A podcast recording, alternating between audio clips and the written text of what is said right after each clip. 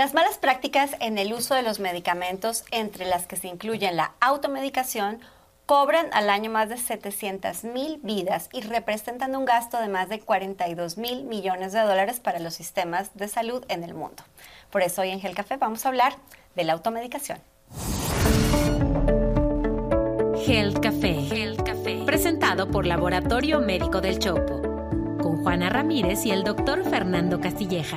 Hola a todos y muchas gracias por conectarse una vez más a nuestros episodios de Gel Café. No olviden por favor suscribirse y activar las notificaciones en la plataforma que sea que nos vean o nos escuchen para que no se pierdan ni un solo episodio. Y por favor comenten que Fer nos encanta leerlos. Bueno, hablando de automedicación, la Organización Panamericana de la Salud tiene literalmente un observatorio del comportamiento de la automedicación y definió esto de automedicarse como tomarse un medicamento o suministrarle un medicamento a otra persona en ausencia de prescripción médica o modificando la prescripción. La prevalencia de la automedicación depende mucho de la cadena de suministro y de, los sistemas de dispensación de cada país. Particularmente, por ejemplo, los países que tienen un sistema socializado de salud, como por ejemplo China o España, la automedicación ronda el 30-32%, pero en países como India o México, casi alcanza hasta el 75%, Juana. Amigos, si ustedes se han automedicado o le han dado medicamentos o recomendaciones a alguien más, suscríbanse y síganos porque les interesa Gel Café.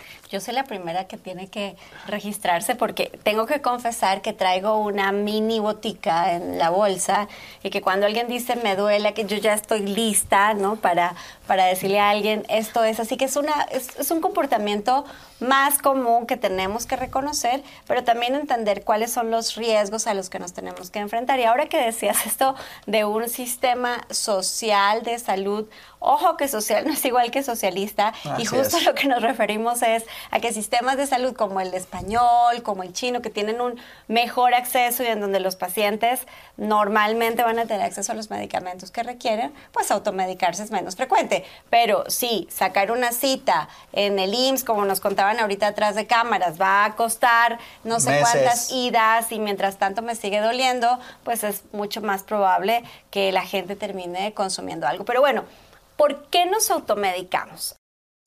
Una razón bien frecuente es evidentemente porque queremos cuidar nuestra salud, porque tenemos un dolor, porque tenemos eh, una molestia, un síntoma que queremos retirar. Ahora, otra razón bien común más frecuente ahora es la razón cosmética. Nos automedicamos porque queremos bajar de peso y entonces vimos en la tele o escuchamos o leímos en la revista de, farándula de cierto o cual medicina que se está usando para bajar de peso y entonces la gente simplemente va a la farmacia y la compra eh, con estos fines más estéticos. Y una también más frecuente de lo que se imaginan es la gente que se automedica con fines de mejorar su rendimiento cognitivo, su rendimiento físico, intelectual. Eh, y esto ya es una industria enorme que en el mundo es de miles de millones de dólares, pero que también ha cobrado vidas. Mira, existen casos tristemente célebres de, de algunos suplementos herbales que han reportado falla del hígado.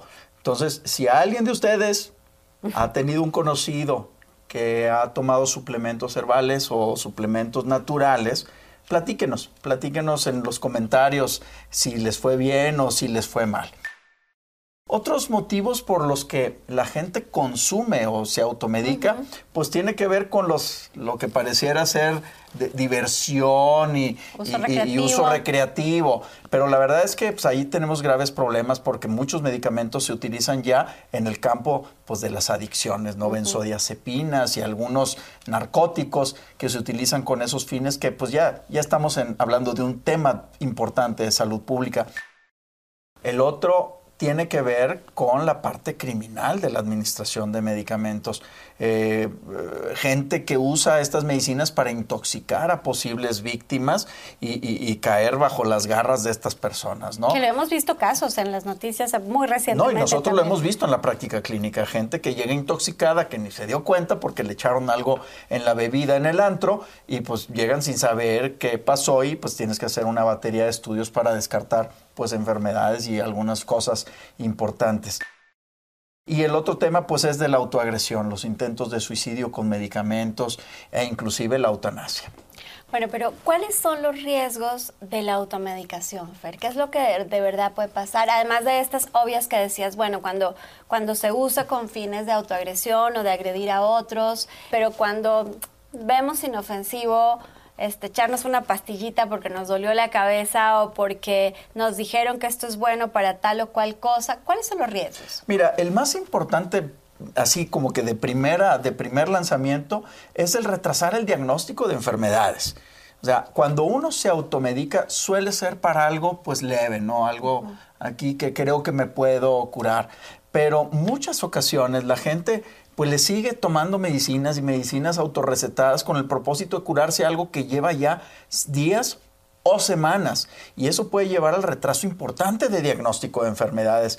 Pues tan así, el cáncer en el 70% de las veces se detecta de manera tardía. Seguramente ya pasaron por una serie de automedicaciones que llegó o que los hizo llegar tarde al diagnóstico. ¿Sabes en dónde lo he visto muy frecuentemente?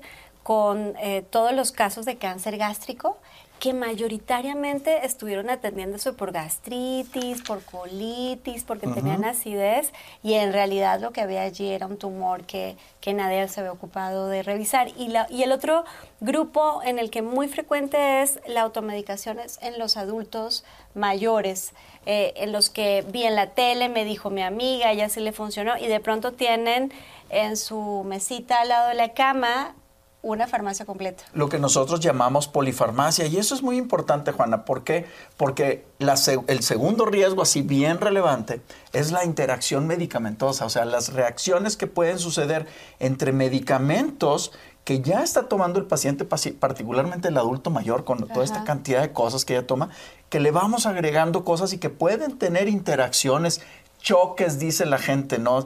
Este, entre medicinas y medicinas, pero luego también hay gente que tiene condiciones crónicas, por ejemplo, diabetes o enfermedad del corazón o falla de los riñones, que encima se toman medicamentos que pueden predisponer a mayores efectos. Entonces las interacciones medicamentosas y los efectos adversos de los medicamentos son un riesgo bien importante que debemos considerar. Aguántame ahí porque tengo que aplicar lo de lo que el doctor quiso decir es por un lado, los, los efectos adversos o eventos adversos en los medicamentos son más comunes de lo que ustedes se imaginan. ¿Y qué es eso? Pues una reacción no esperada del medicamento me salió un, un, salpullidito, me está rascando, me pica la garganta, lo que puede ser, por ejemplo, una reacción alérgica, este, o estoy teniendo medio náusea, medio diarrea, todos esos eh, eh, eventos que no hay que minimizarlos y que hay canales para reportarlos y que pueden ser esperados. De hecho, si ustedes leen los instructivos, dice es probable que en el 1% de los casos, y bueno, a veces podemos ser el 1% de los casos.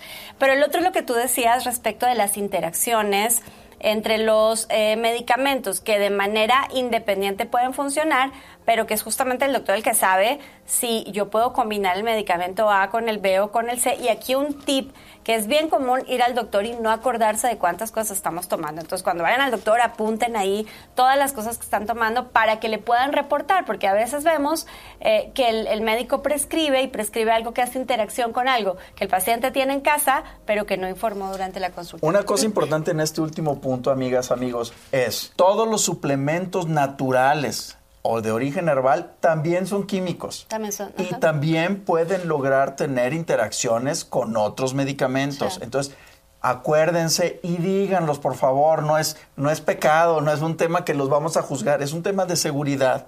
No, no, no, y si los juzgan, cambian de doctor. Pues sí, estamos de acuerdo, pero aquí el punto es conocer. El médico tiene que saber qué formulaciones naturales, herbales o de patente están tomando para poder tomar la mejor decisión. Bueno, otro riesgo, Fer, es la incorrecta administración de los medicamentos. En temas de, dosis, en temas de horario, ¿cuántas veces nos quedamos con la duda de, oye, me dijo que era cada día o cada 24 horas?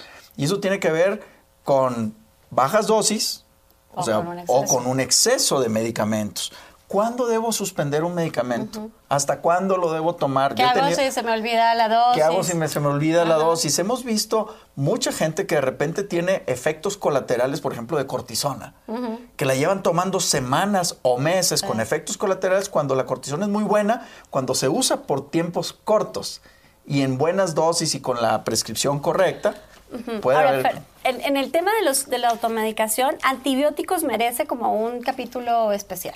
Híjole, bien importante, Juana, este tema. Los antibióticos han sido sobre, su uso ha sido abusado por décadas y eso lo, lo, vamos viendo hoy con el desarrollo de superbacterias. Estas bacterias que hoy ya son resistentes a una, dos o tres fórmulas químicas que antes eran bien eficientes. Y hoy esto es un grave problema de salud pública que mata a miles de personas al año. Afortunadamente ya empieza a haber controles. O sea, esto de que no podamos comprar medicamentos sin receta y que sea complicado, al final es positivo.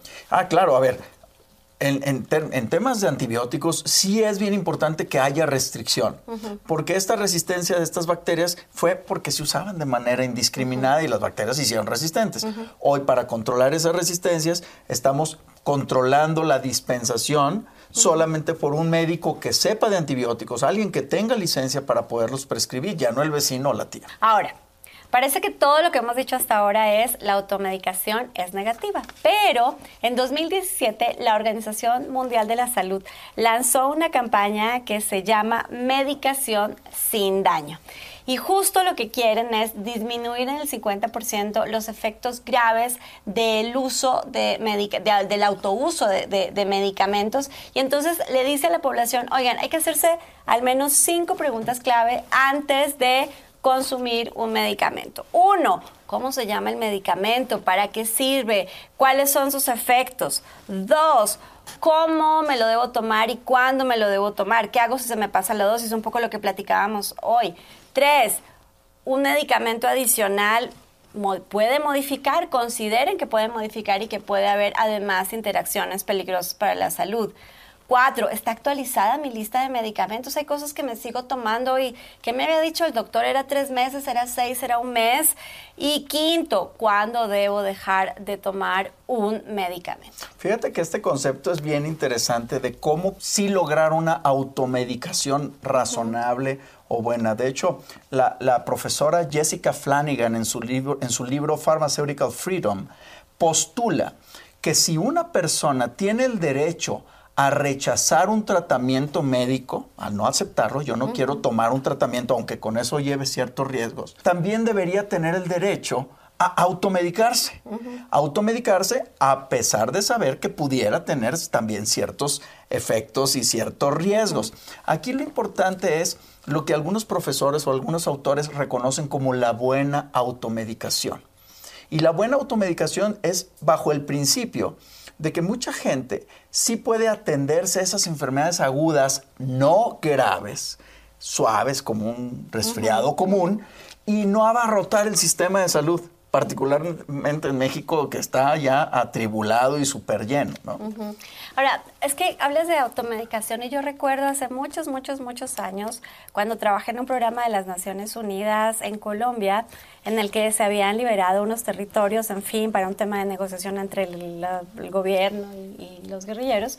Y entonces allí teníamos que hacer brigadas de salud para educar a la población en el uso de medicamentos porque llegar hasta la cabecera municipal con un paciente pues podría ser demasiado tarde. Entonces, por eso creo que también hay medicamentos de venta libre con los que eventualmente sí nos resolvemos eh, una cefalea, un dolor en la espalda, cosas así, eh, pero que tendríamos que tener presente que tienen que ser como de, corto plazo. Entonces, hablando de esto de la buena automedicación o mejor del uso de medicamentos para el autocuidado, a mí me gustaría, Fer, que dejáramos a nuestro auditorio algunas recomendaciones. Mira, la número uno es la automedicación buena si es para cuestiones agudas y simples, como un resfriado, ya lo mencionamos hace ratito.